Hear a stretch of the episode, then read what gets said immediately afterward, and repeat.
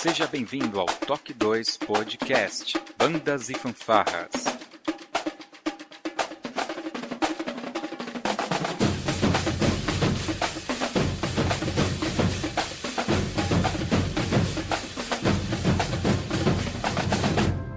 No ritmo da vida, na batida do coração.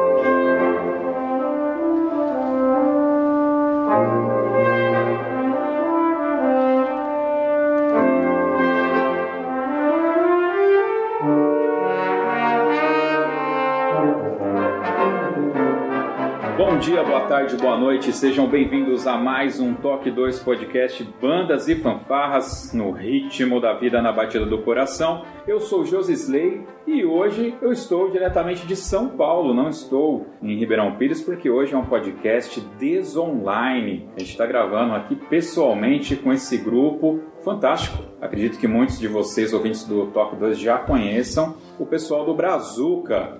Então eu estou aqui com Pedro no trompete. Tudo bem, Olá, Pedro? Seja bem-vindo. Obrigado aí pela oportunidade e pelo convite. Legal. Aqui na trompa, Edinho Tavares. Olá, boa tarde, bom dia, prazer estar participando. Pra você que está aí na fila do banco, Edinho está aqui quase dormindo. Fica tranquilo. na tuba, o Marcos. Olá, bo- boa tarde, boa noite, quem está ouvindo à noite, bom dia. Legal, Marcos. E aqui o sempre sorridente Agnaldo no trombone. Olá galera, boa tarde para todos aí. Tenham um ótimo dia. Legal. Muito bem. E aqui o já conhecido, o grande trompetista aqui, Moisés Américo. Opa, bom dia, boa tarde, boa noite, pessoal. Prazer pelo convite aí, Josi. Moisés aqui, que é bastante conhecido, a gente tocou muito tempo lá em Mauá. Vai ser um prazer novamente poder bater esse papo aqui, conhecer um pouco da história de cada um logo depois da nossa vírgula sonora.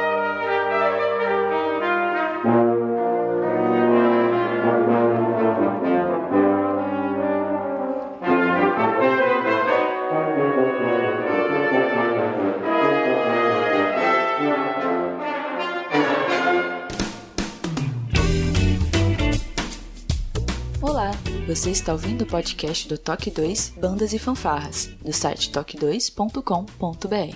Você também pode ouvir os nossos podcasts através do aplicativo exclusivo do Toque 2, disponível para os sistemas Android e iOS. Para entrar em contato conosco, você pode acessar as nossas redes sociais através do nosso site, ou então pelo e-mail contato@toque2.com.br. E se você gosta do nosso trabalho e deseja nos ajudar a produzir um conteúdo com qualidade cada vez melhor, acesse a nossa plataforma de contribuição pelo site apoia.se toque 2 e veja como contribuir. Este podcast tem o apoio cultural do Portal Brasil Sonoro. Clique, ouça e toque. Para ter acesso às partituras, visite o site brasilsonoro.com.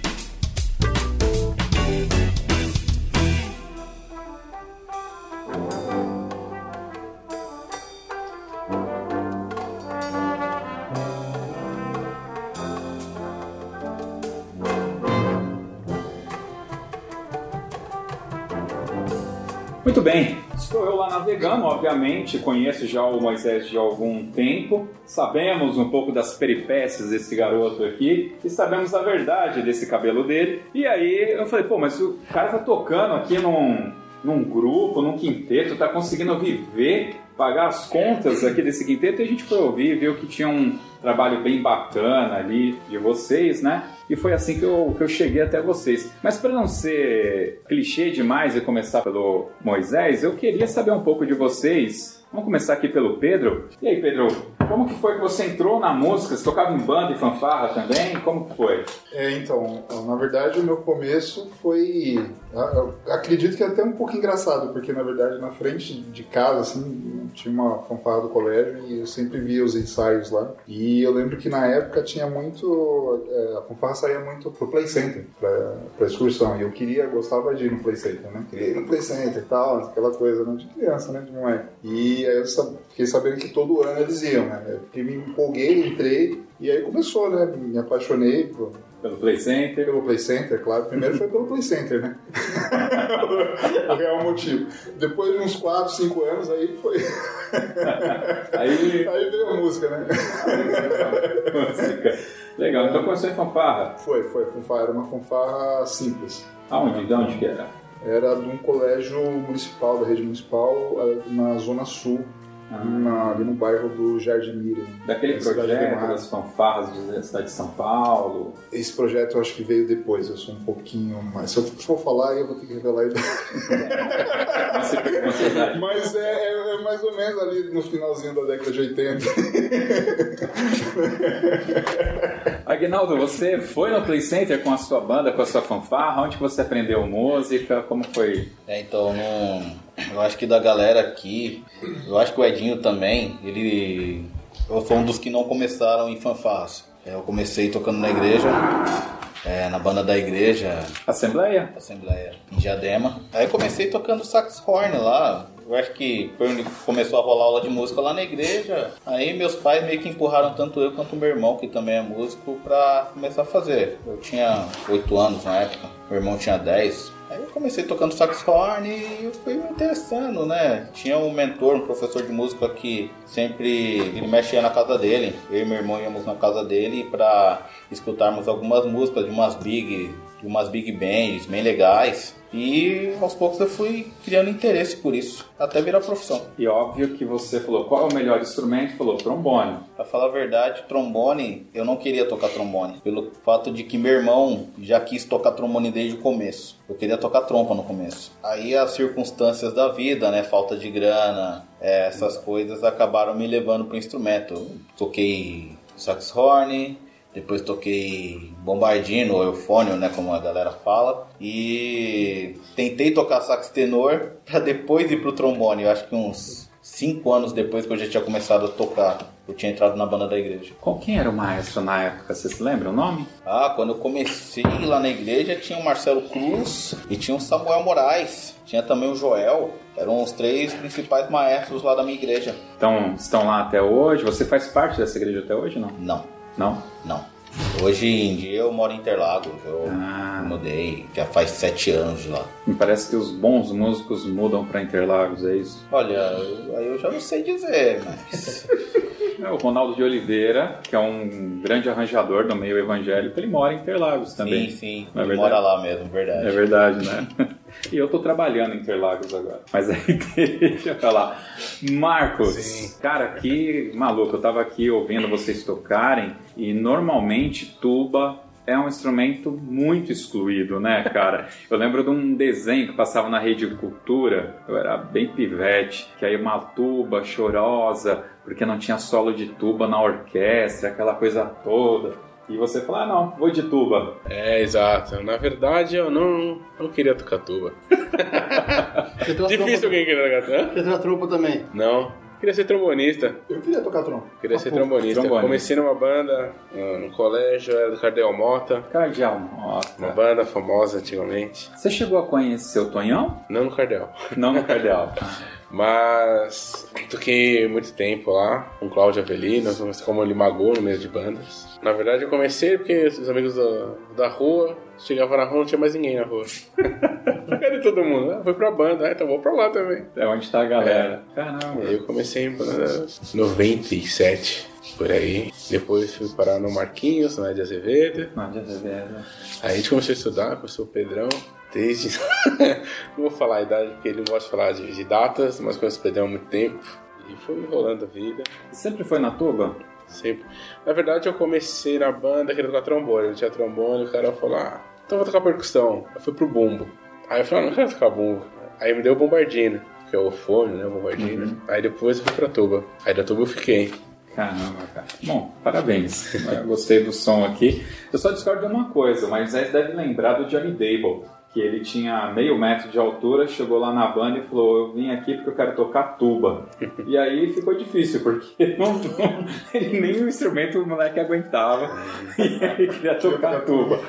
Por sorte, a gente na época usava sousafone, né? Então ele ainda conseguia colocar no ombro e, e participava lá com a gente. Eu também toquei tuba, assoprei tuba durante muito tempo lá na banda, mas pra tampar buraco.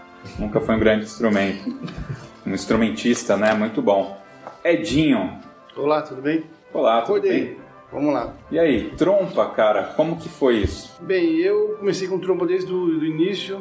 É, eu sou de São Paulo, mas eu morei minha infância inteira numa cidade do interior chamada Penápolis. Pô, legal. E lá começou um projeto, uma, uma, uma igreja japonesa, até muito conhecida aqui em São Paulo, chamada Nipo Brasileira. Sim. Que Penápolis é uma cidade que tem muito, muitos japoneses, né? A imigração japonesa no, na, na, Primeira Guerra, muita gente foi para o interior de São Paulo. E eu comecei a estudar trompa lá. Na verdade, é, é o único instrumento que tinha disponível, eu nem conhecia e não tinha professor na época, né? Então tinha professor de todos os instrumentos e trompa foi meio hino, assim, né? O instrumento estava disponível, fui aprendendo com professor de trompete. Aí depois de um tempo eu vim para São Paulo estudar, isso já em meados do de 99, 2000. Eu vim para São Paulo estudar, entrei na, na antiga ULM, que era na, na, Tiradentes ainda. E aí uma coisa foi levando a outra. Você tá, você tá você começa a estudar, você começa a tocar nos grupos jovens. Minha vida sempre foi, foi música, assim, nunca trabalhei com outra coisa, sempre fui envolvido com música desde os 11 anos de idade, então é isso. Mas é, essa história da trompa, você começou a estudar música, ah, vou estudar porque todo mundo tá indo, igual o Marcos, ou, ou teve uma motivação para você, e ainda mais a trompa. Eu, eu tô falando isso porque, assim como o Agnaldo, eu também tive meu primeiro contato com bandas em igreja. Uhum. A nossa igreja tinha uma, uma, uma banda musical, a gente chamava de Furiosa, né, tocava-se dobrados e tal, e eu nunca pensei em trompa, era aqueles instrumentos meio que tradicionais de uma banda, né? É. Então, mas lá foi, foi diferente. A ideia, lá desde o começo, quando eu comecei, a ideia foi formar uma orquestra, né? E engraçado que do, das duas pessoas que só tinham duas trompas disponíveis, né? É, de todo mundo que, que começou lá comigo, só dois viraram profissionais. Eu e o outro trompista. Nós éramos os únicos que não tinham professor. Esse outro trompista hoje ele está na ele é o primeiro sargento da aeronáutica. Mas eu já estudava, engraçado porque é, eu diferente do, do acho dos outros, das outras pessoas, eu comecei estudando teoria. Eu, eu, eu, lembro que eu estudei seis meses de teoria antes de pegar qualquer instrumento. Porque. Isso no final da década de 90? Cara? Isso, 96. Nossa, totalmente fora da curva já. É porque eu, eu, eu na igreja que eu tinha, eu lembro que as crianças eram obrigadas a estudar teoria. Então eu estudei muito tempo teoria. Então quando eu fui pegar o instrumento já sabia ler partitura. E geralmente em banda ou em orquestra você vai aprendendo os dois ao mesmo tempo, né? Então foi isso, tinha, tinha um instrumento disponível, nem pensei muito, era uma criança, tinha um instrumento disponível, ó, tem trompa, você quer? Falei, então tá bom. Tinha meus, todos os meus amigos ali participando daquilo, né? Então você acaba você acaba indo. Depois lá na frente você vai ver qual é a importância do instrumento. Mas é um instrumento, foi sorte que caiu na minha mão, assim, porque realmente é um instrumento difícil. Até hoje o acesso é muito complicado. Um trompete chinês, por exemplo, um estudante bem simples, um aluno consegue comprar por, sei lá, 300, 400 reais, né, Pedro? Uma trompa chinesa, mais a Léo, vai gastar no mínimo 3 mil reais. Então, do começo até é, é sempre mais difícil o acesso ao instrumento. Eu comprei recentemente, tem uns 4, 5 meses lá para a nossa orquestra na igreja. E aí, mais de igreja é complicado, sempre acaba comprando do bolso, né? Mas na verdade eu vendi um saxofone e comprei uma trompa Waltman, Whiteman, uma coisa assim, usada, foi R$ 1.600. E olha, é. foi um achado já. É, pouco barato. É chinesa. Chinesa. Nem me apeguei à afinação, é. senão aí você não compra mesmo. É, é isso. E fanfarra, banda marcial, você chegou a participar? Eu, quando vim para São Paulo, já tocava na, na, nas, nos grupos jovens, aí os maestros de banda me chamam. Como em São Paulo, eu acho que só poucas bandas tiveram naipe de trompa, né? Eu lembro, eu lembro que quando eu comecei tinha um naipe em Itaquá, na banda de Itaquá tinha um naipe legal de trompa, eu acho que era o único. E eu lembro que no sul também, na Pio. Pio 12. Pio 12 tinha um naipe legal de trompas lá, mas em geral não, não tinham. Então eu, eu fiz alguns concursos, mas eu nem chegava a desfilar, eu só ia para tocar os maestros me chamavam para tocar, mas nunca fui.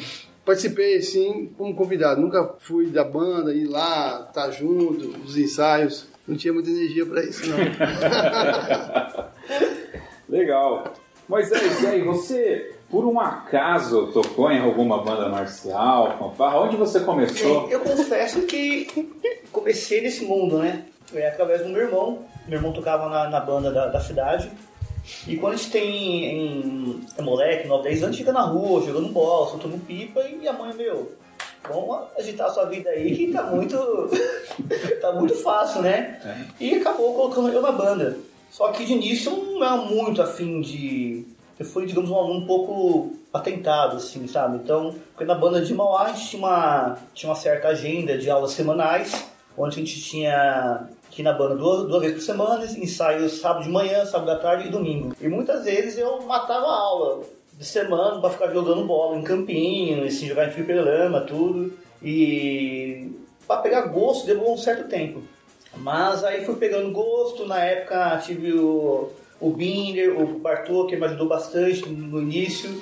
E daí quando eu fui pegando gosto, acabei vindo para São Paulo, quando chega o LM, comecei a estudar, levar coisa mais com compromisso mais, mais a sério, e peguei o gosto e a coisa foi andando, caminhando, caminhando. E toquei na banda, acho que mesmo quando eu não fui muito ativo, mas assim, contando, acho que toquei uns 18 anos na banda de Mauá. Você lembra que ano que você entrou? Entrei em 91. 91. É. Eu entrei em 94, você já estava. Eu toquei até 2004.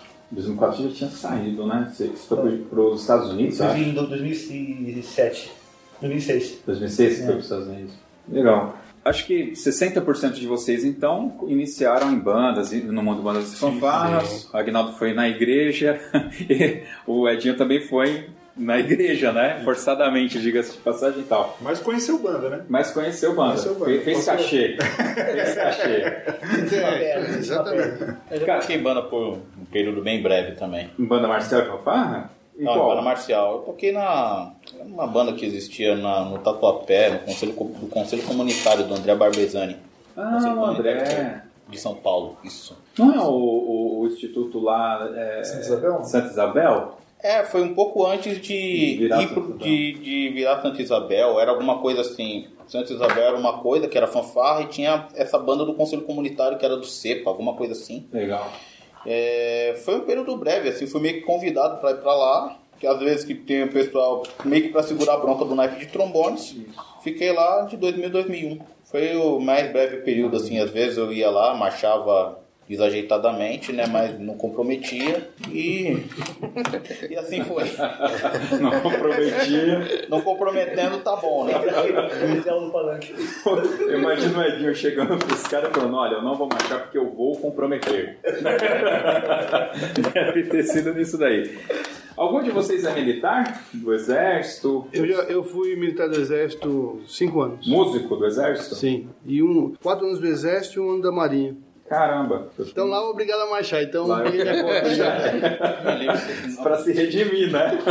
Tem que se redimir um pouco. Cara, Eu vou falar demais. Ainda bem que eu não sou. Muito bom. Vocês sabem, assim, eu acabei não seguindo a profissão de músico, a linha musical, e no meu caso teve aquele lance da mãe chegar e falou: não, primeiro você vai ter um, fazer uma faculdade para ter uma profissão de verdade, né? E esse eu sei que é um problema não só de músicos, mas em qualquer tipo de arte, né? Quando o filho fala para o pai ou para a mãe que vai seguir uma linha artística, seja artes cênicas, plásticas, musical, aí ah, vai virar vagabundo, vai ver- vender miçanga na praia, vai fumar maconha, mas não pensa no como Também. que isso, vendo que como que isso vai colocar comida na mesa, né? Eu digo gosto de falar besteira. Beleza. Virando até droguinha. Zé, o Zé Droguinha aí. Como foi pra vocês, cara? Eh, Vocês não tinham é, nenhuma vontade de seguir uma outra profissão? Ou desde sempre foi música? Ou teve aquele momento que, não, cara, peraí, eu sou bom nisso, vou seguir por aqui? Quem livres? Eu acho que as gerações estão mudando muito, né? É, ho- hoje as pessoas são muito protegidas, né? A gente vê os adolescentes, jovens muito protegidos. Eu, acho que antigamente, pessoal, acho, que a gente aqui, se você tivesse uma boa formação, não virasse alguma coisa errada, o país estava satisfeito, né? E eu vim, eu vim para São Paulo muito cedo estudar com música e minha mãe chegou até a comentar com- algumas vezes comigo, ah, você vai fazer algum curso de outra coisa, você não vai para outra área, mas nunca me forçou a nada, mas também nunca ajudou, assim, nunca, não tinha aquele apoio, ah, vou bancar meu filho, vou tal, tal. Mas eu acho que quando você tem vontade de fazer uma coisa, você tem que encarar desde jovem, você acha que é aquilo, e me- meter a cara mesmo, porque é difícil, não é fácil. Você estudar um instrumento, ainda mais no Brasil, não é fácil. Viver de música, realmente, eu considero que quem vive de música no Brasil, a gente aqui, como músico de câmera, vencedores, assim, porque é difícil.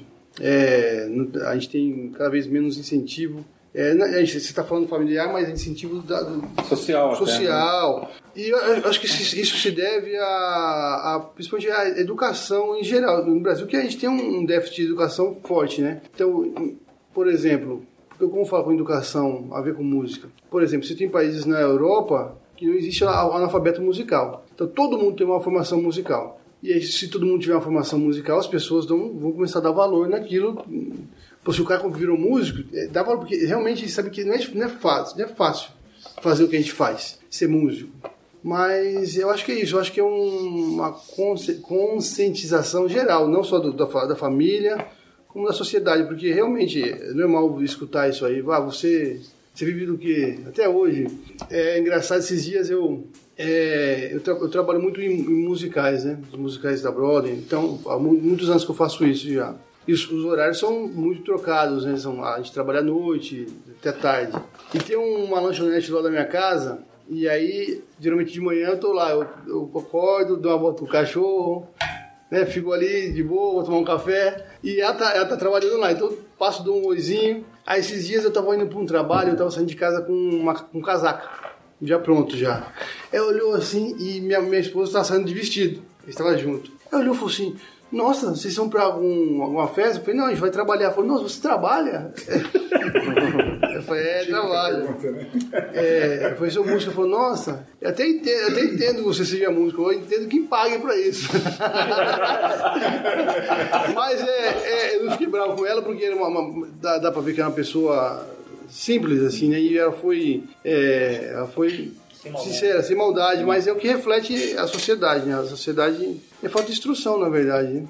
É que você fala em música, na verdade, né, cara? Assim, música é encarada também como um hobby, né? Então, muito mais, às vezes, muito mais como um hobby do que uma profissão. E as pessoas, familiares, amigos, enfim, pessoal que não conhece o mundo, é difícil ver isso como um ganha-pão, na verdade. Né? Então, realmente, assim, é, é uma coisa meio, meio, meio louca, assim, né? quem vê de fora, né? Pra quem vê de fora. Porque, que nem a gente veio no ensaio aqui, né? Mas a gente tá fazendo música. Mas para outras pessoas de fora que curte a sua música depois do trabalho, né? Isso aqui é um um lazer. É um lazerzinho, tá fazendo, mas não é um lazer. Não visualizaram que isso acontece, né? Exatamente, exatamente, né? No, no, no, meu caso também, assim, eu tive aquele apoio no começo né, do, dos meus pais, é, que é, no começo é, eles não achavam que isso fosse virar uma profissão. Eles incentivavam, eles me incentivavam aí na, naquela fanfarra tal, porque era legal, né? E, mas depois que isso virou uma, uma certa profissão, eles já meio que que recuaram, mas assim, por, por mais essa questão de, de, instrução, de informação, talvez, e, e o medo, né? De, de você estar tá colocando o filho num caminho talvez incerto, né? Você não sabe, a gente, na verdade, a gente não sabe como é que vai ser o futuro. Talvez isso pensando. Né? Tanto é na época, quando antes de eu começar, que eu resolvi parar e queria seguir a carreira, eu trabalhava numa empresa, eu trabalhava numa área de TI. Né? Isso eu era adolescente, devia ter os meus 16, 17 anos. Década de 70, né? Não mesmo. foi, foi mais recente. Eu falei TI, né? É, TI é mais recente.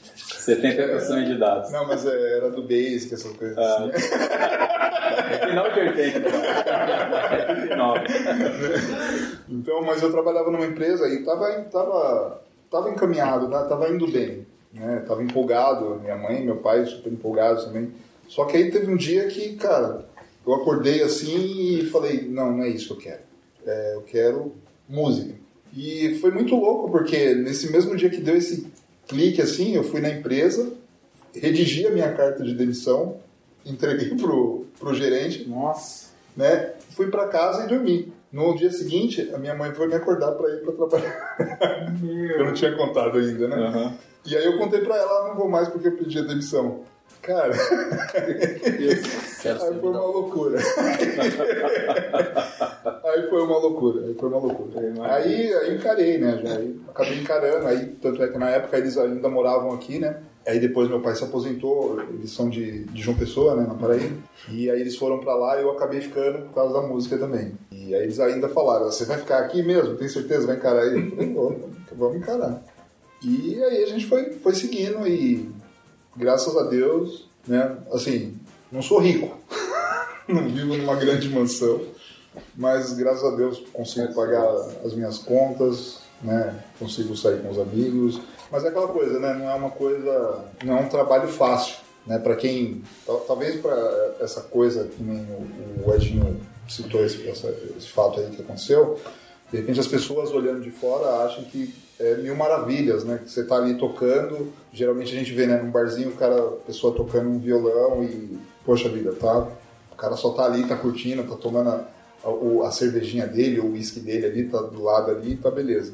Mas não vê o quanto o cara estudou, o quanto o, quanto o cara se preparou para aquele momento. Aquele momento. né? Então, assim, é uma coisa tão. Se a gente for analisar, é uma coisa tão louca porque a gente passa horas e horas para ficar por uma apresentação das vezes de 40 minutos, uma hora. Não, e eu tava, estava aqui no início, né? E eu percebi, e tem um, um outro detalhe, né? Vocês estavam aqui ensaiando, mas para ensaiar teve ainda um outro trabalho antes. O Agnaldo gastou algum tempo para escrever as partituras para vocês ensaiarem, né? Sim, então quer dizer, sim. ele trabalhou, Ele aí trabalhou. veio para um ensaio para trabalhar mais, para depois ganhar o dinheiro. É Sim, um investimento. O Marcos falou que não. Não, é, não é mesmo não, porque ele não faz de graça, não. Ah,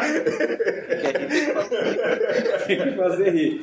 TI, Edinho, e, mas você sempre quis ser não quis médico, Não, eu sempre quis ser, nunca. nunca teve outra opção? Se fosse ser, vai, fala aí, agora o pessoal ficou curioso lá no Nordeste. Animador Lá no Nordeste. É, Nordeste. Nosso ouvinte do mestre falou, mas pô, o cara, será que ele não tem nenhum desejo? Você não queria nada? Não, não, não, não sei, talvez alguma coisa voltada com, com arte também, mas é, alguma coisa manual, assim, sabe que eu, eu gosto, assim. Talvez artes plásticas também. Ou até se fosse um trabalho, um trabalho comum, assim, talvez uma coisa com madeira, eu acho marceneiro. Marceneiro. Eu acho uma coisa, uma coisa que você trabalha com, com, a, com a mão, assim, que você cria uma coisa, eu acho, eu acho muito legal. A arte, quando ela tá na gente, a gente quer sempre expressar de uma forma. Marcos, eu consigo enxergar o Pedro vivendo de música, porque se tudo der errado, ele vai fazer casaca, entendeu? Mas com a tuba, cara, que casaca que você vai fazer com essa tuba?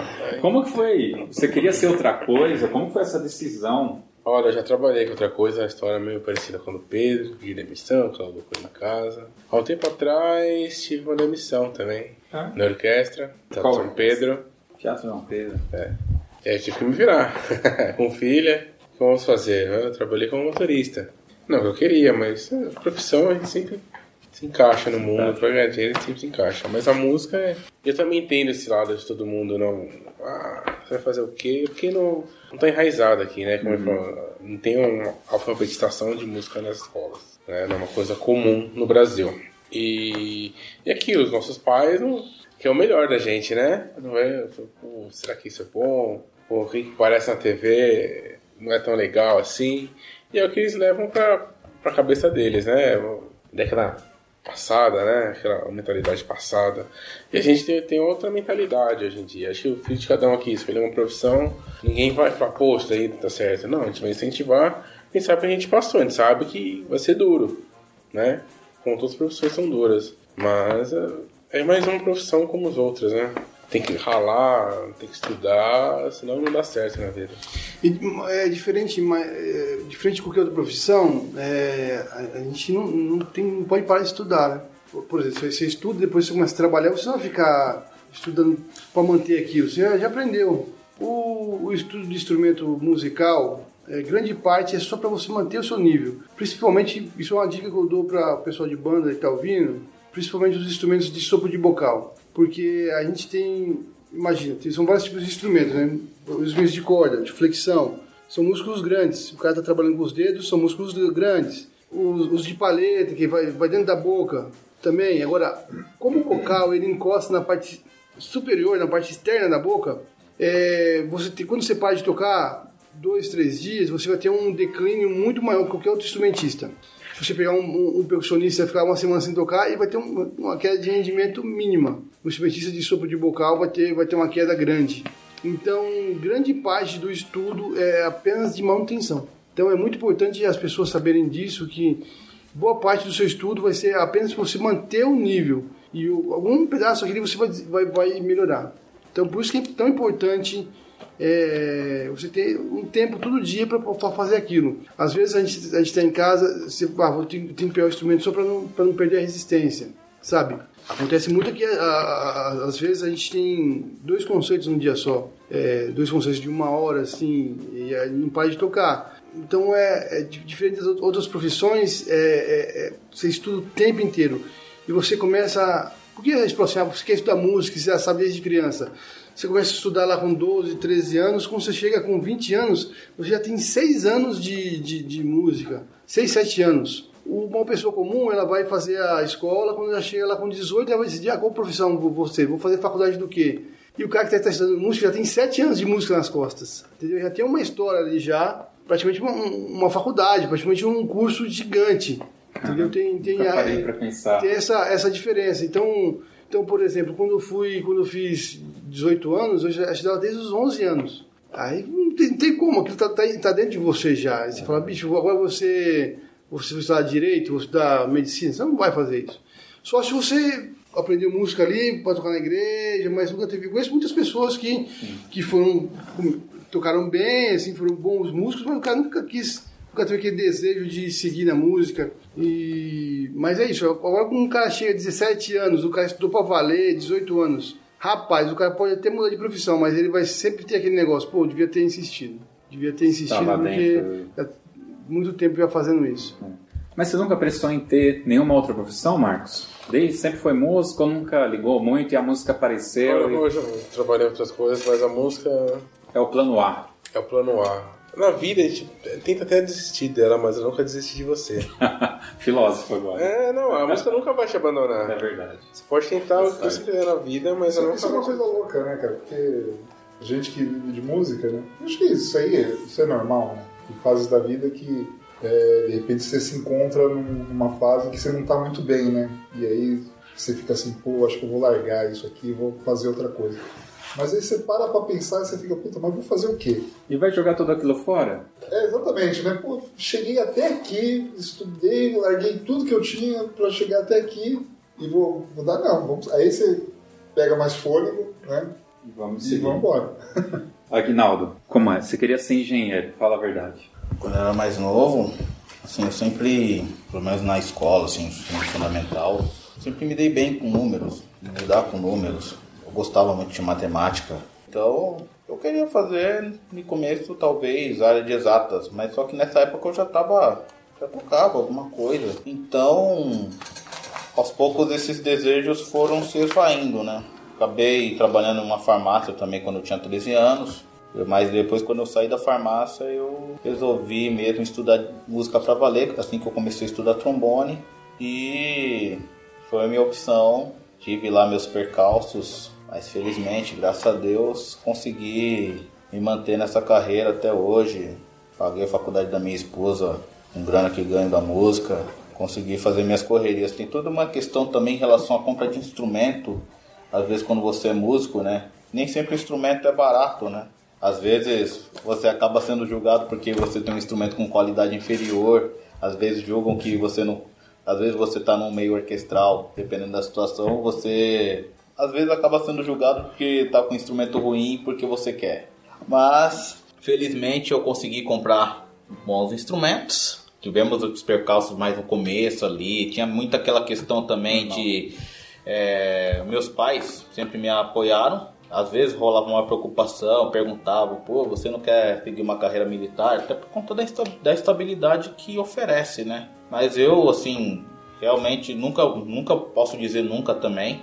Felizmente eu, eu não segui, mas se for seguir também, sem problema. Tinha uma questão também dos meus pais, é, eles tinham uma obsessão, obsessão não, eles tinham um desejo, né, de terminar de construir a casa deles e tal. E às vezes a gente como filho, a gente vem de, um, de uma camada um pouco mais pobre da sociedade, você vê o sonho dos seus pais e você quer participar, você quer contribuir é, para aquele sonho, para ajudar, terminar uma reforma da casa e tal. E graças a Deus com a música eu tive essa oportunidade de poder ajudá-los também nisso. Então, mesmo com percalços, mesmo com muita coisa que aconteceu, muita coisa eu devo à música por ter acontecido.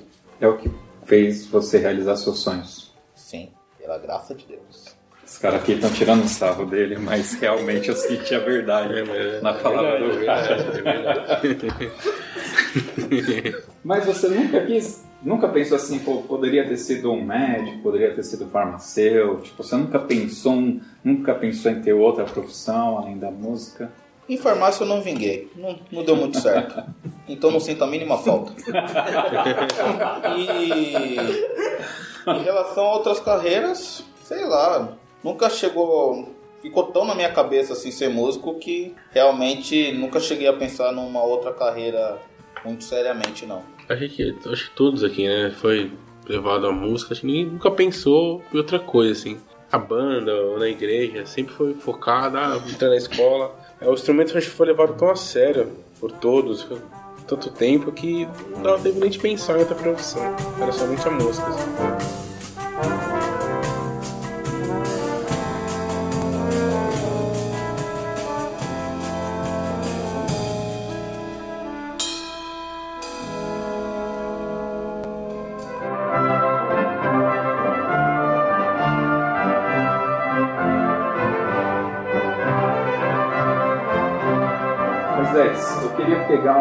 Gancho do que o Agnaldo falou.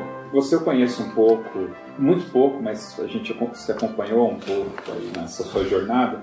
E você, ainda muito jovem, teve acesso já a a instrumentos de boa qualidade, né? Você é, startou ali o Veril, Júpiter e o Sentibar, né? Que era o instrumento da nossa época, nem sei como está hoje que eu não acompanho. E quando você, eu acredito que quando você falou, não, agora você é um músico profissional, não dava pra ficar tocando com um instrumento que era de terceiro, você tinha que ter o seu, né, cara? E aí, essa foi uma, uma das coisas. Como que, como que foi isso, cara? Bem, eh, eu tive a oportunidade a sorte de, na banda no qual iniciei, a gente ter condições bacanas para isso, né? E com todas as dificuldades que a gente tinha na época, a gente conseguia ter acesso legal algumas no- no- novidades no mercado. Então na época começou com Júpiter, depois veio com Baco e do tipo. Eu tive a oportunidade de aos poucos ter esse instrumento em mãos, né? E quando eu fui levar a música como profissão mesmo, assim, opa, calma aí.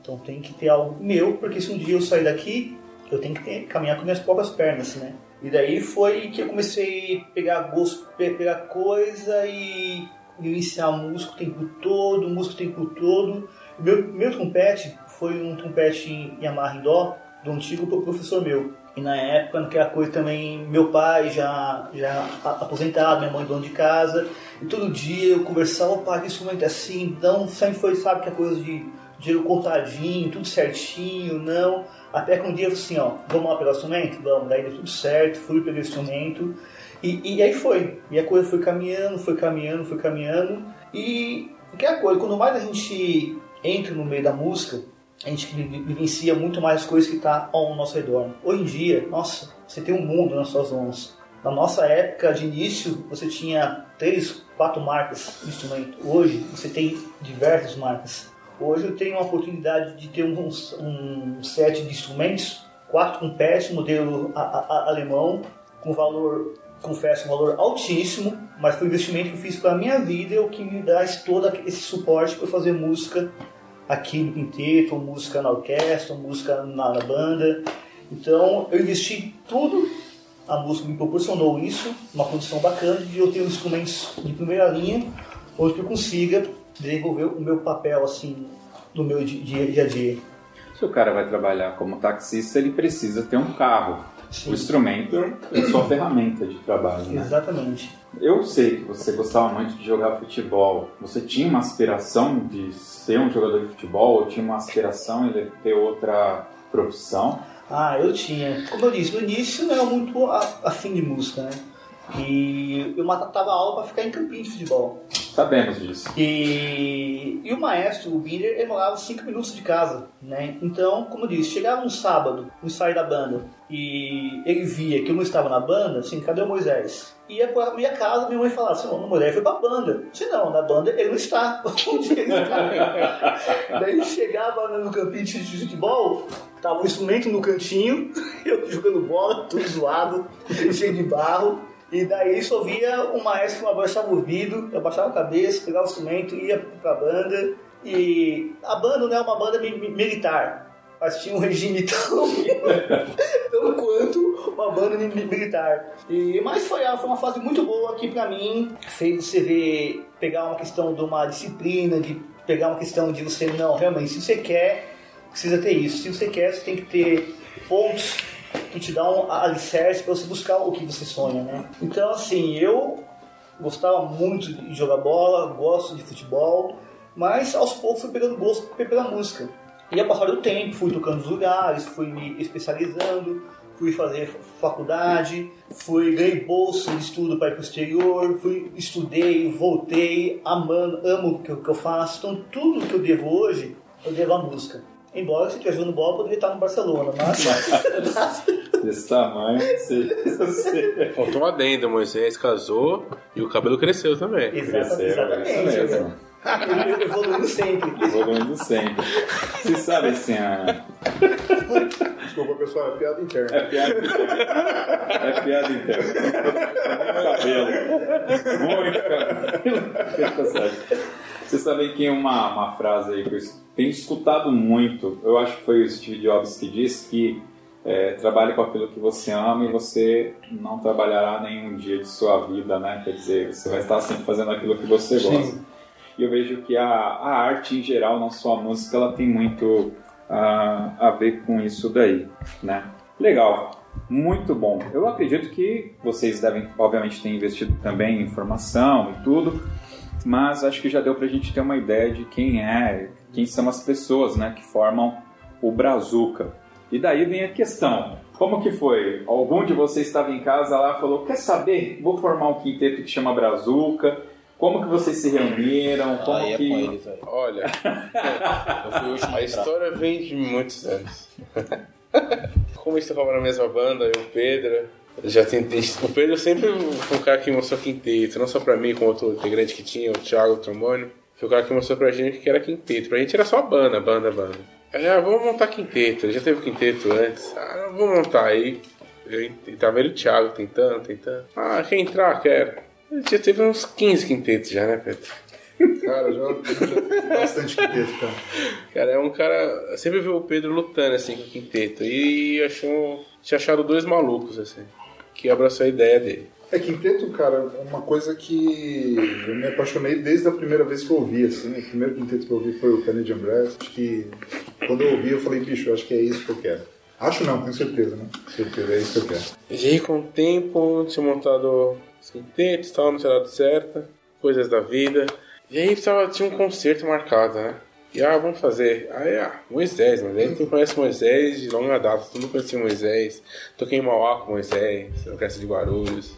Também fui da, de Mauá com Bender. Aí, pessoal, chama Moisés. E aí, o Pedro falou, o Edinho. Eu falei, pô, eu conheço o Edinho, pô, já estudei com ele, escola municipal, não tem, o cara máximo. Aí a gente montou o Brazuca, completar 10 anos já esse ano. Na, na- na verdade, esse, essa formação, como o Pedro, o Marcão também teve suas tentativas de quinteto, eu tive, cada um teve um pouco dessa vivência. Porque aqui, a música de câmbio é onde você pode realizar mesmo a sua música, onde você pode saber que, meu, é algo, isso aqui é, um- é algo mágico. Quem vive esse mundo, tocar em orquestra é muito legal, tocar em banda marcial é muito bacana, faz, mas esse ambiente de música de câmara é algo mágico, assim, quem vive não, não sai, né? E acabou coincidindo que na época, quando eu voltei do- dos Estados Unidos, é, a gente acabou, eu tinha um outro quinteto que o Thiago fazia parte, a gente ficou mais ou menos seis meses juntos. E depois, no ano seguinte, quando virou esse ano, cada um por trabalhos, mudou de de orquestra, a gente acabou cada um indo para um canto. E o Pedro tinha, acho que um concerto no Rumble agendado, alguma coisa assim, né? Daí eu disse, pô, mas é, vamos tocar com a gente? Pá, pá, vamos lá tocar. E daí no primeiro ensaio, a ideia era só para tocar no, no, no Rumble, né? E quando eu fui, como eu estudei que o meu professor era trompetista do, do Empire Glass, eu trouxe muito material de quinteto na época, né? Daí começamos a passar, quem vai tocar? Vamos tocar isso, vamos tocar isso. E a coisa foi indo, foi indo, foi indo, a gente, meu, isso aqui tem potencial para a coisa andar de uma forma muito, muito, muito bacana. E aí que coisa foi? Calma aí, o que precisa para ter o quinteto para seguir em frente? Ah, precisa de uma rotina de ensaios? Puxa, mas não tem ensaio, cara, não tem dinheiro, aquela coisa, pô, vai ganhar quanto? Vai ter cachê, não vai? Sabendo de tudo isso, na experiência que a gente teve, o que deu certo e por que não deu certo, assim, ó, se for para montar, vamos montar como tem, tem que ser. Já pensamos como empresa, pensamos como, como músicos autônomos, pensamos como diversas formas. E todas as suas formas teve o seu ponto positivo e, e, e negativo. Mas com isso contribuiu para que o quinteto vivenciasse, tá aí na, na estrada. Eu acho que hoje é um dos grupos de música de câmbio do país mais ativos. Desde a nossa existência, acho que a gente já está uns 380 concertos, 400, 400 concertos. 400 concertos. Então não é algo fácil, né? E com tudo isso, a gente mantém uma rotina de, de ensaios. Nem se for para ver um repertório hoje, quando você tem a oportunidade de, de presenciar concertos, a gente tem que faz um simulado de concertos semanal, de concertos. Então tem uma rotina que não é só chegar, ah, bonitinho, tá, tá lá no palco e fazer um concerto. Não, tem tudo uma performance por, por trás, né? Tudo uma pesquisa. E hoje a gente pensa como que cada um como uma empresa, cada um tem uma função, cada um sabe como cada um pensa e isso acaba dando a liga, digamos assim, né? Então, erros existem? Existem, mas a gente sabe o que, que não deu certo e o que, que não deu nas experiências passadas. Então, acho que a grande magia de tudo é cada um se respeitar como, como amigo, como profissional. E a consequência é isso, é fazer música, é se, se divertir, fazer música pra gente, em primeiro lugar. Acho que o sentido é, é isso, fazer música para nós, as pessoas gostarem daquilo que a gente faz. Então, acho que não é um trabalho fácil, mas um trabalho show de bola. Quem está aqui não tem intenção de... Eu acho que é, é, essa questão do, do quinteto, só reforçando, porque é aquela coisa, né? É, eu acho que de uma forma geral, é, todo mundo gostaria de formar um quinteto. É, porque é, é, um trabalho legal. Quem conhece, quem, né, o pessoal que toca, é, é, um trabalho bacana, música de câmera, não só quinteto, como quartetos, trio, enfim, grupos maiores. É, eu, eu e o Moisés, a gente já tocou, o Marcos e o Edinho também, a gente já teve um, um, grupo de metais um pouco maior também.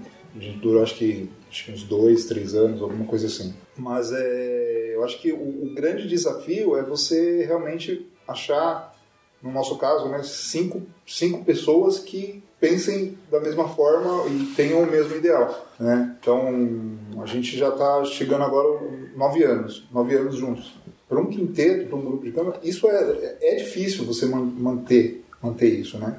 Porque aqui não é um trabalho, não é um trabalho que a gente vem aqui e recebe um, um valor mensal, né? diferente de uma orquestra, vamos supor, assim, né?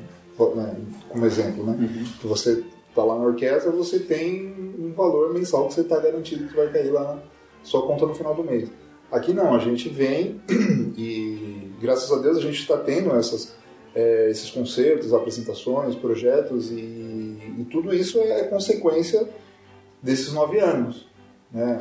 Então, é, os, outros, os outros quintetos, que nem o, o, o Marcão citou, ou até mesmo o Moisés comentou, é, não eram assim, não eram. Não é que tipo a gente formou com pessoas que de repente, sei lá, é, a gente não, não lidava ou de repente não conseguia seguir em frente. Não, é porque de repente as, os ideais de, de, de, resultado fossem outros.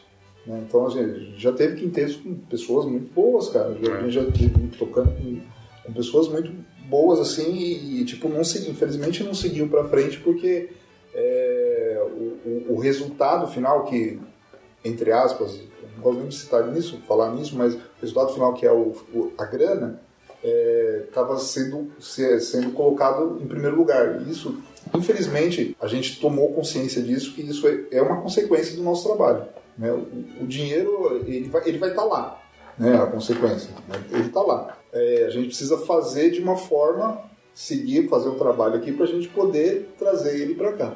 Né? E aí a gente vem seguindo essa rotina aí de, de nove anos e E a gente tem uma, uma, uma agenda como se tivesse trabalho todos, todos os dias. né? A gente ensaia, é, é, a gente tem um ensaio duas vezes por semana, né? de pelo menos duas horas e meias a três horas de ensaio. São dois ensaios por semana e é aquela coisa. Nem, nem sempre a gente tem apresentação, mas a gente acaba usando isso ou para um concerto simulado ou para ler ou para ler alguma coisa nova. O Agnaldo, como a gente ele entrou agora e ele, ele tem essa coisa de, escrever, a gente acaba aproveitando ele né, nessa, nessas coisas agora para estar escrevendo, aproveitando entre aspas porque ele cobra, né? Não, mas é. Não, mas tá certo, tá certo. Não, não tá errado, né? Porque ele tá, ele tá prestando um serviço, né? E para Vai ter que isso. comprar fralda. É, ele tem que comprar a fralda agora. Tem. É tempo, né? É uma tempo que ele tá estudando, escrevendo parte pra alguém, É. escrevendo pra gente. É um serviço também. né? E é tudo, e, é- e o pessoal aqui, todo mundo tem consciência, né? Todo mundo é encarregado, como o Moisés falou, todo mundo é encarregado de uma coisa. Né? E a gente também, é aquela coisa, a gente sai correndo atrás de trabalho. Então a gente vai lá bater em porta de Sesc, em porta de, de, de projeto, procura produtor para poder escrever projeto pra gente, fazer parcerias, enfim. É exatamente o que eu ia perguntar. Tinha até anotado aí. Vocês têm um produtor fixo? Vocês buscam produtores para como Gente, tá? é- No começo, no começo a gente tinha um produtor fixo, no primeiro ano. A gente teve um Hoje a gente trabalha com, com, com vários. Hoje a gente trabalha com Com vários. vários e, como o Moisés falou, somos um grupo sem apoio institucional, tem que estar ligado a, um- a uma orquestra ou ligado a alguma coisa que, que mais toca no Brasil. É, Desculpa, só colocando.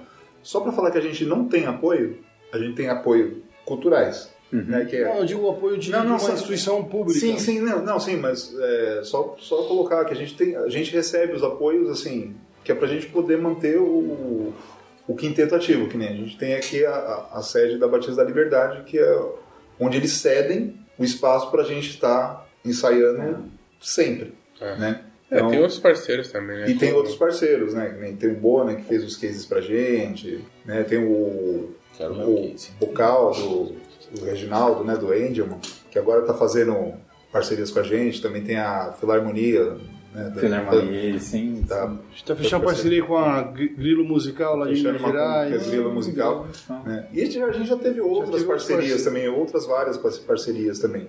E a gente vai se mantendo. A gente teve a Roriz também, né? Por muito tempo como parceiro, eles ajudaram bastante a gente no início, né? Então, acho assim, mas só que tem, que nem isso que ele ia falar, que não tem, a gente não tem esse apoio Institucional. institucional e financeiro, né? É. Mas, assim, eu acho que encaixou a fase da vida de todo mundo quando a gente montou o grupo, encaixou certinho, todo mundo já tinha experiência, todo mundo tem o mesmo perfil, um perfil mais tranquilo e todo mundo leva, leva a, a- a sério o que está fazendo aqui. Então, então dá para ver.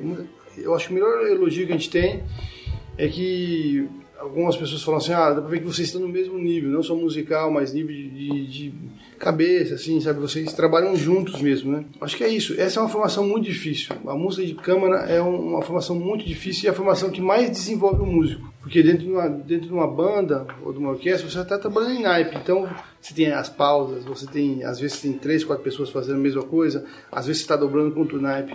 Aqui não, são só cinco pessoas. Então, ou você está fazendo solo, ou você está fazendo acompanhamento, ou você está fazendo a base. Raramente tem pausa, então o que acontece? Você desenvolve a sua percepção, porque sempre você está acompanhando, você está solando, você se desenvolve, desenvolve como solista e você se desenvolve como, como, como, como acompanhador, como, como, como base. Então, e a, a resistência aumenta. Dica que eu dou a, a todos, na sua banda, junte grupos. Não precisa ser um quinteto de metais, quarteto de trompete, quarteto de trombone. Junte. Se em uma banda tiver vários pequenos grupos de música de câmera, você pode ter certeza que a banda vai desenvolver muito mais. Porque vai ficar com um som, um som mais homogêneo, desenvolve afinação, desenvolve timbre. É, essa formação é muito, muito bacana. É, lá no nosso podcast, estreou agora o Pauta Musical, que é um podcast voltado mais para a área de cordas. E no podcast número 75, quem tiver a oportunidade de escutar, vai ter link aqui no post. A Bibiana, Bibiana não, Paloma Pitaia. É, ela saiu. Você conhece? Não, não, não. Parece o nome de outra pessoa. É, não, é. A Paloma ela foi para Barcelona porque ela queria trabalhar com música de câmara. Só que ela não conseguia se sustentar aqui no Brasil fazendo música de câmera. Tanto que tem uma outra participante, acho que é a Isandra, ela é muito ativa no Instagram e quem quiser seguir vai ter link aqui no post também. E ela vai fazer festa de aniversário, rave, cara, é cada coisa maluca que em algum momento o DJ quer que tenha um violino. Ela vai lá e toca.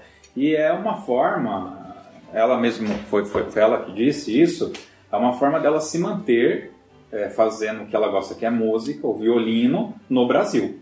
Porque se ela não pegar essas coisas, ela não consegue, né? Para ela tem uma bastante dificuldade. Caras, e CD? Você tem, vocês têm músicas? Tem CD? Não tem? Bom, eu, eu vou, vou, vou, queimar aqui uma pauta, porque eu vi que tinha alguma coisa lá no Deezer. Eu estava escutando vocês lá no Na Deezer. verdade, nós temos três CDs Três CDs. nas plataformas digitais, né? Stream, né? Que chama hoje. Uhum. E a gente, nós temos três, que é um é Mundo Metal, um CD variado com música brasileira e jazz Dixie, mais uma Música erudita também. e música erudita também, Uhum. mais uma, uma ideia do que a gente faz no, nos nossos concertos. Né?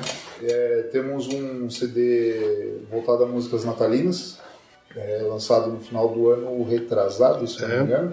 E no ano passado agora a gente lançou um EP né, com músicas, o repertório gospel, Todos os arranjos do Aguinaldo Gonçalves. com arranjos do, do Aguinaldo. Bacana. do Aguinaldo. E agora a gente está, inclusive quando você chegou, a gente estava ensaiando um repertório que é um repertório novo que a gente está preparando para gravar um, um outro volume desse, desse material também, com arranjos dele também. Quando a gente fala de música de câmara, eu já me dá uma vontadinha de dar uma dormida, tá? Não é muito a minha cara. Mas pelo que eu entendi, a música de câmara que vocês fazem não é tão tradicional assim. Tem movimento, é um- uma Que, coisa mais verdade, legal, né? É, a proposta, na verdade, do, do, do Brazuca, desde o início, é a gente mudar essa, essa, essa ideia que você tem. Aham. né? Porque a gente fala música de câmara, ou até mesmo música erudita, música clássica, e aí a pessoa vai no teatro, para quem não conhece, o cara vai pensar, poxa, eu vou chegar lá e vou dormir. Né? Na verdade, a gente, quer que, a gente pensa em quebrar isso. E é, e é legal que a gente a está conseguindo um resultado bacana, porque as pessoas que vão assistir, né, elas saem impressionadas né, com isso. Né? Que elas, ah, achei que ia ser uma coisa, mas pô, foi totalmente diferente, foi para cima. Né? Então a gente, a gente se obriga a tocar o repertório de cor, né, as músicas de cor. E aí nesse- nesses programas a gente procura estar fazendo Performance. performance, movimentação, e isso acaba trazendo o quê? Trazendo a- o público mais próximo da gente, né? É, um, um contato maior, né? Então tem mais energia e é, e é uma coisa tão legal, por, né? Eu falo particularmente porque tem uma troca mútua ali, é muito, é muito legal assim, porque eles eles acabam vendo que a gente quer eles mais perto, eles acabam mandando essa energia e aí o, o- a coisa vai tomando uma forma que quando você vai ver já tá todo mundo à vontade, plateia, a gente, porque tem aquela coisa, né? É, música de câmara, a gente fala de música de câmara como é, somos em cinco, cada um é um solista, né? Então tá todo mundo ali, quando você tá fazendo uma harmonia, você tá fazendo um solo, você tá descoberto, você tá totalmente, totalmente exposto ali, né? E você tá com a atenção toda em você. Então o nervosismo ele vem, ele vem de uma forma assim absurda. Então, quando a gente tem essa questão dessa troca de energias, é legal porque a gente, se- a gente sente a vontade e é, o nervosismo ele começa a baixar. E aí você começa a, a desenvolver melhor, a performance acaba ficando melhor, enfim. E aí, só para ir no Só concerto. por aí. Moisés, você tocou lá em Mauá, o, o Marcos também, talvez vocês me entendam aqui. Quem tocou em banda e fanfarra sabe como que é. Você vai para um campeonato, você entra e tem o público que grita, ah, é Mauá, é o Noé, é o Paralelo, é o João, né? Tinha aquelas torcidas. Quando você terminava a música, a galera aplaudia e tudo. Beleza, você saia dali, não ganhava um real, mas o seu, seu ego, né? O seu... ah, você tava lá no topo, né, cara? Você sentia, né? Eu me sentia muito orgulhoso daquilo que a gente apresentou, né? O resultado do trabalho era aquele aplauso e tudo. Agora vocês estão num palco. Como que foi para vocês a primeira vez que vocês tocaram com o Brazuca? Vocês estavam ganhando para fazer aquilo. E só que quando terminou, antes do cachê cair no bolso, vocês tiveram aquela coisa das palmas, né? Como que é essa relação Se é que dá para traçar, né? Se não puder, tudo bem. É pista, fazendo de graça e orgulhoso do trabalho e lá no palco sendo pago, mas também tendo os aplausos, enfim. Cara, você nem pensa, você nem pensa quando você tá, acaba de tocar ali, você só pensa na grana, você não pensa. É, a gente a teve no. A gente teve no Rio de Janeiro agora no BNDES. Desculpa, você perguntou pro Moisés, mas eu vou responder. Não, fica à A vontade. gente teve no Rio de Janeiro agora no BNDES, só fazendo um, um repertório inteiro de música é, erudita. Tinha que ser, que a gente tinha um edital e eu de música erudita. E é um público, um público diferenciado, público que já conhece esse tipo de coisa, que vai lá, vai ao teatro sempre, um público mais velho que acompanha. Então eles vão lá para escutar música erudita. E, bem, a gente tocou uma hora, a gente deu três bis. Eles queriam mais. Eles a, a- a direção do teatro falou assim, ó, eles não pedem bis aqui, né? Eles não pedem. então foi- a gente recebeu depois uma mensagem do diretor do BNDES elogiando muito, falou impressionante, eles gostaram muito. Então, Na hora ali no final, cara, você não pensa se tem grana caindo, você não pensa em nada. E, e quando a gente entra no palco, É sinceramente, A, a mensagem, né? Tem gente no palco para fazer música e se, se divertir com aquilo. Porque uma coisa do, a, que deu certo, graças a Deus todo mundo foi meio que de acordo, é não, não trazer o lado politicamente correto da coisa de do ambiente de orquestra com um quinteto de, de, de- metais. Eu digo no sentido que, pô, você tá tocando o telefone toca todo mundo. Esse mundo de não pode nada, não pode tossir, aquela tensão, aquele ambiente. Tem seu uma bala. É, Protocolar pra caramba. tem, tem, tem, tem o seu lado musical que é muito bacana também, mas tem esse ambiente que tudo não me toque, digamos assim. E desde o início a gente falou assim, não, não vamos trazer nada com esse perfil pro quinteto, porque a nossa ideia é se divertir. Então, a gente se divertindo aqui, com certeza quem vai estar na plateia vai curtir também. E de não pensar como palco e plateia, pensar em todo mundo como um conceito só.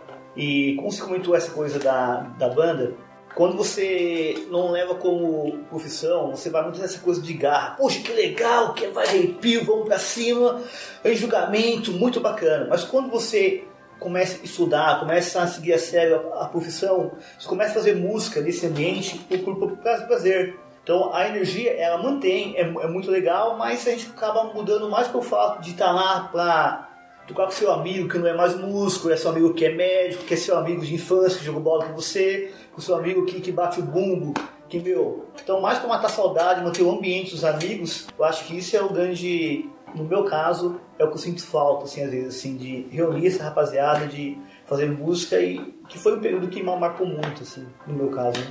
Legal. Pessoal, ah, eu já, já extrapolamos o tempo de vocês aqui, me desculpa. Já estamos mais de uma hora aí falando. A gente esqueceu de alguma coisa? Vocês querem falar mais alguma coisa? Ah, só falar que o Agnaldo é o nosso trombonista aqui, vai fazer um ano já, parece que ele está É, fez um ano. há sete anos com a gente. fez um ano. Fez, mano. Ele fez um ano. Mas Janeiro. parece que tá há sete anos com a gente. Tá enturmado já. Teve o Thiago, né? Thiago Azevedo. E teve o Leandrinho também com a gente. O Leandro Conte com a gente. Entrou o Agnaldo ano passado. E parece que ele tá aqui há 300 anos. Entrou a cerejinha em cima do Com uma- bolo. uma luva. Vamos, é. É porque eu volto, eu volto a, a falar. O montar quinteto, música de câmara, é muito fácil. Você fala, você pega cinco amigos e fala, vamos montar um quinteto? Vamos montar um quinteto. O, o você manter é, é muito difícil. Eu acho assim que a gente, não sei se é sorte, é destino, enfim, não, não sei explicar, mas é, as peças que são colocadas aqui é a peça que tem que ser aquele, né? Tanto é, tecnicamente, como pessoa, como né, é, assumiu aquele compromisso, né, porque voltando, a gente não recebe nada para estar aqui, não ganha nada. Na verdade, a gente gasta, porque eu estou vindo de casa, estou gastando combustível, né, o tá- condução, enfim, a gente, tá- a gente tem gasto, mas a gente luta por uma utopia, entre aspas, né? Então a gente luta. É claro que sim, o ideal seria vivermos só do quinteto. né? Isso aí seria né? lindo, né? Mas en- enquanto isso não acontece, a gente vem com uma maior paixão, enfim. E o Agnaldo, cara, né? Ele, eu acho que ele, ele entrou. o- o- depois que o Thiago saiu, a gente teve o Leandro também, que se entregou também de corpo e alma. Mas tem coisas da vida que existem caminhos, né, para cada um.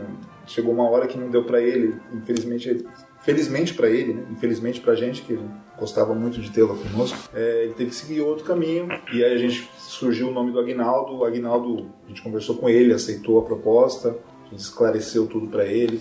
Tá aí, já um ano com a gente, né? E como o Marcão falou, parece que já faz uns 15 anos que a gente toca com ele, porque ele encaixou e se comprometeu, se entrega, vem, né, dá, dá, dá os palpites dele também quando a gente conversa em questão de repertório, ensaio, enfim. Bacana. Quero contratar o Brazuca, como que eu faço? É, contratar o Brazuca. Você que quer contratar o Brazuca, você pode entrar em contato com a gente pelas redes sociais, que aí você pode escolher, a gente está em todas. Ótimo. Né? É, Twitter, Facebook, Instagram. Acho que a gente só não estamos no link, LinkedIn, né? Que Mas a gente vai entrar também. A gente vai entrar também. empresa lá. É, YouTube, é, enfim. Tem os CDs também no, nas plataformas digitais, no Spotify, Deezer, iTunes. Pode entrar em contato com a gente por essas plataformas ou pelo e-mail do Brazuca também, que é brazuca.brazuca.com.br. Brasuca, que aí seria Brass, né, com dois S, U-K, né, que aí é U, o K e A. Né? O K e A. Não é com Z, é com S. É com S, é com né? S. Eu escrevi com Z. Lembrando que a gente, a gente tem vários projetos. A gente tem um tem projeto só de música erudita, tem um projeto chamado Mundo Mental, que tem esse disco, que é um projeto que engloba tudo, todos os períodos da música, desde a música clássica, música brasileira, música eh, jazz, dixie. eh, também a gente tem um projeto só de música brasileira, mais voltado para MPB. E a gente tem um projeto muito bacana, que é um projeto educacional chamado Por Essas Bandas, que é um projeto que a gente vai até a banda marcial ou a banda musical e a gente passa o dia inteiro dando aulas, masterclass e depois a gente faz um concerto para a banda. A gente já tem feito isso em alguns em algumas cidades, a gente teve no final do ano passado em Promissão e juntado algumas bandas fazendo esse esse projeto, que é um projeto muito bacana. Então, e fora isso, a gente também trabalhou com até com palestras já também para eventos corporativos. Então, a pessoa quiser contratar o Brazuca, a gente tem um projeto que consegue encaixar certinho na ideia da pessoa. Eu acredito que você, É, e tem, um- nós rodamos o, o, o SESI e também as cooperativas de ensino do Estado de São Paulo é, com um projeto de educação, um projeto didático mesmo, que a gente conta a história dos instrumentos de sopro, a história de alguns compositores, é, e como funciona um grupo de música de câmara e como se trabalha junto, é como essa coisa da, da troca de um instrumentista com o outro, como isso pode ser linkado com, com a vida é, na sociedade. É um trabalho em equipe. Exato, exato. E acredito eu que vocês também é, fazem algum repertório personalizado de acordo com a necessidade do Sim. evento do, Sim. do cliente, né? Já pensamos no Agnaldo por causa disso, que ele Olha já escreve. só, que bom. bom, pessoal, falei aqui com o pessoal do Brazuca, obrigado. Desculpa atrapalhar o, o ensaio de vocês. Obrigado por doar ao mesmo tempo o tempo de vocês para a gente bater esse papo, conhecer um pouco mais desse projeto. E eu vou pegar aqui de sopetão ou de sorvetão, como diz o meu tio, Brazuca em uma palavra, Moisés. Amizade. Agnaldo. Silêncio. Marcos. Companheirismo. Companheirismo. Edinho. Amizade também. amizade. Amizade. Amizade, irmandade, é que eu já tô duas palavras, né? Duas palavras. Vamos lá, Agnaldo. Parceria. Parceria. É isso aí, pessoal. Vamos agora para Ah, vou o trocar minha, minha palavra. Família. família. Muito bom. Legal. Vamos agora pro Toca na Pista.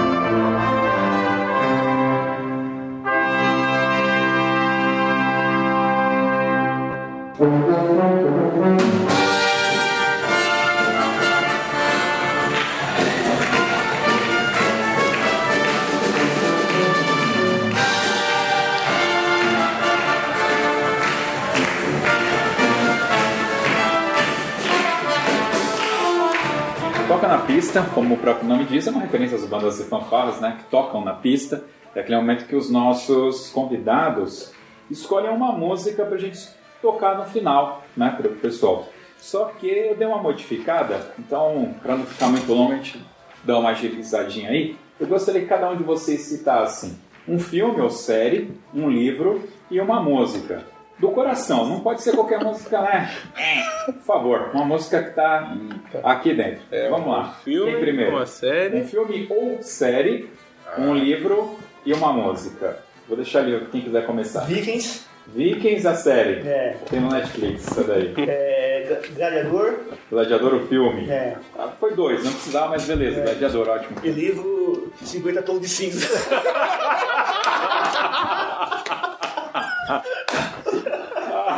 Se eu fosse Moisés. Meu Deus do céu. É, não recomendo esse livro para menores de 18 anos. E nem o Vikings para menores de 18 anos, O por meu livro favor. vai ser 50 tons mais escuros. Ótimo. Então, Vamos lá, Pedro. 50 tons mais escuros. Escuros. Agora, filme, cara. Filme ou gosto- série? Um dos dois. Ah, série eu gosto muito do Prison Break. Prison Bay.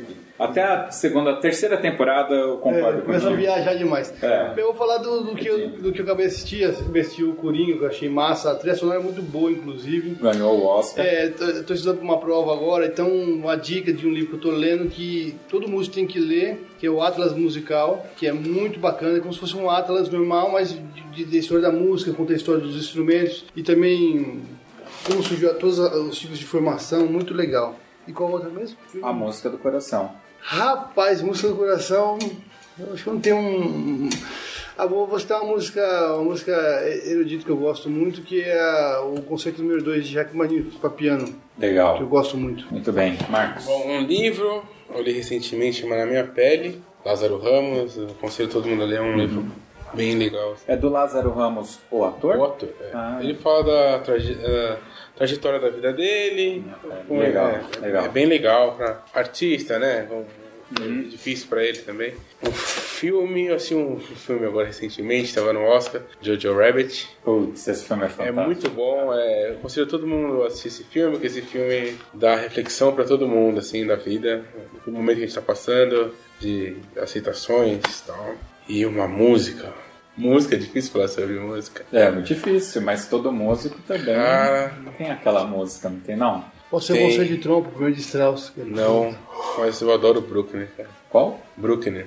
Brooklyn, né? Bruckner. Bruckner. Anton Bruckner, Anton Bruckner. compositor A quarta austríaco, sinfonia. Composição, compositor, eu vou errar agora, não lembro. É, Se eu não me engano é austríaco, eu não lembro muito bem. a quarta sinfonia dele, pra mim. É Começa com solo de trompa, quarta sinfonia. Olha É, só. o cara só gosta instrumento dele, então. Agnaldo.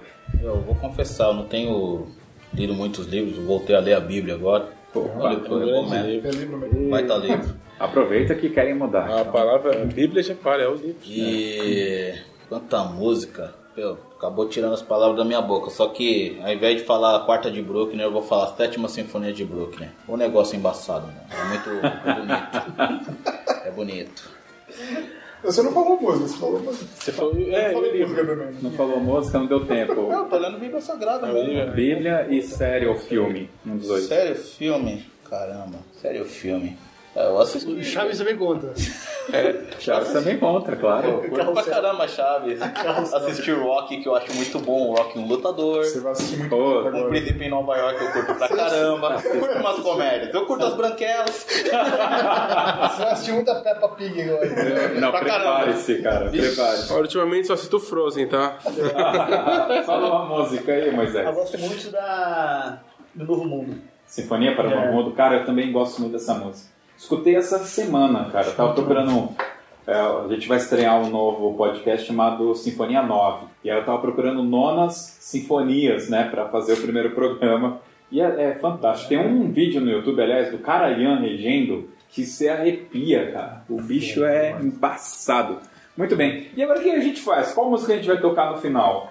Tocar uma do Brazuca, né? Oh, Dessa Plane. Uma que a gente gente toca aqui agora ou você botar pra tocar? Cara, eu ia botar pra tocar, mas se vocês falarem que toca agora, Não, eu acho que eu não vou botar pra tocar. E o Pedro tem que ir. o Pedro tem que ir. Então, olha só, a gente ia quebrar todas as regras do Toque 2 hoje, mas o Pedro. Então tá bom. É Pedro, viu? E Pedro. E Pedro. Culpa do Pedro. Qual a música então, o final? É que você é o, o That's... That's That's a a Planet. Planet. That's a Planet.